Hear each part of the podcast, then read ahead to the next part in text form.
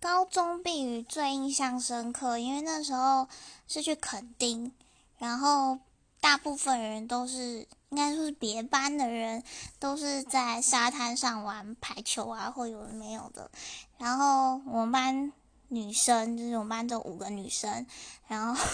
在房间打了一天一夜的麻将，就没有睡觉。然后白天在垦丁整天，我们都在房间打麻将而已。